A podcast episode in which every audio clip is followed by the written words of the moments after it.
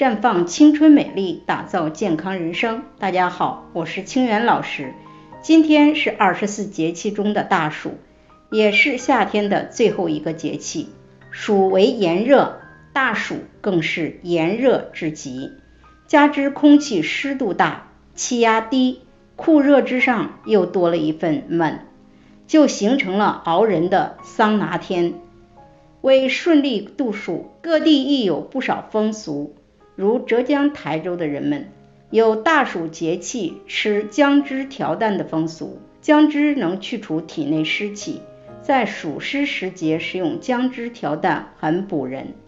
山东南部地区有喝暑羊的习俗，即调配着辣椒油和蒜的羊肉汤，喝罢全身大汗淋漓，即可带走五脏积热，同时又可以排出体内毒素。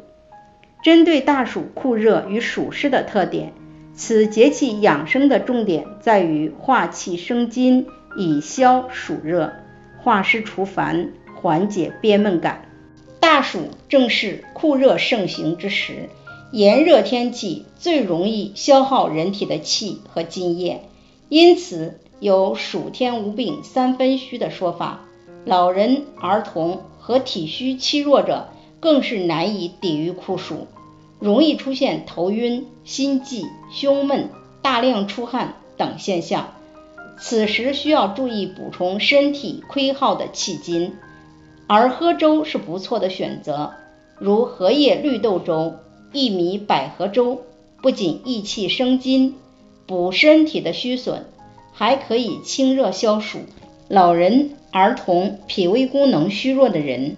熬粥时可以放些淮山药、茯苓等，健脾胃的作用会更好。另外，大暑湿热重，而湿为阴邪，重浊粘滞，容易胸中气机不展，心生烦躁。此时可以适当吃点味苦的食物，开胃醒脑，喝些薏米蒲公英太茶，祛湿除烦。在这里，我也给大家提个醒，您关注我们的。微信公众号“普康好女人”，普黄浦江的普康健康的康，普康好女人添加关注后，点击健康自测，那么你就可以对自己的身体有一个综合的评判了。健康老师会针对您的情况做一个系统的分析，然后给您指导建议。这个机会还是蛮好的。希望大家能够珍惜今天的分享，就到这里，我们明天再见。